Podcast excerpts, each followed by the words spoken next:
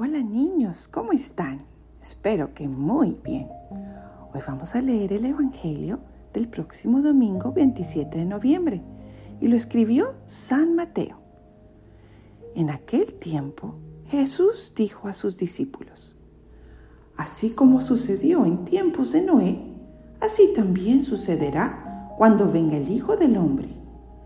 Antes del diluvio, la gente comía, bebía y se casaba hasta el día en que Noé entró en el arca.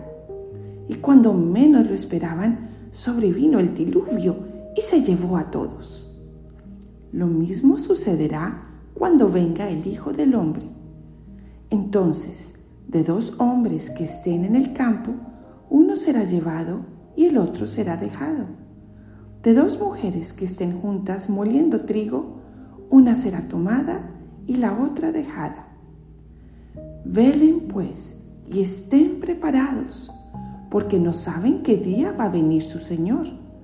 Tengan por cierto que si un padre de familia supiera a qué hora va a venir el ladrón, estaría vigilando y no dejaría que se le metiera por un boquete en su casa.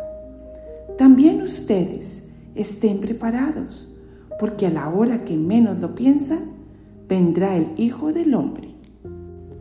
Palabra del Señor. Gloria a ti, Señor Jesús. Ven Espíritu Santo e ilumínanos para que podamos entender y aplicar lo que nos quieres enseñar con este Evangelio. Niños, hoy empezamos la época del Adviento. ¡Qué emoción! Son cuatro semanas, cuatro domingos, hasta que llegue la Navidad. Creo que todos tenemos el corazón muy feliz, ¿verdad? Pero recordemos, ¿qué es la Navidad? El nacimiento del niño Jesús. Él debe ser la estrella y el centro de todos nuestros pensamientos y anhelos durante esta época.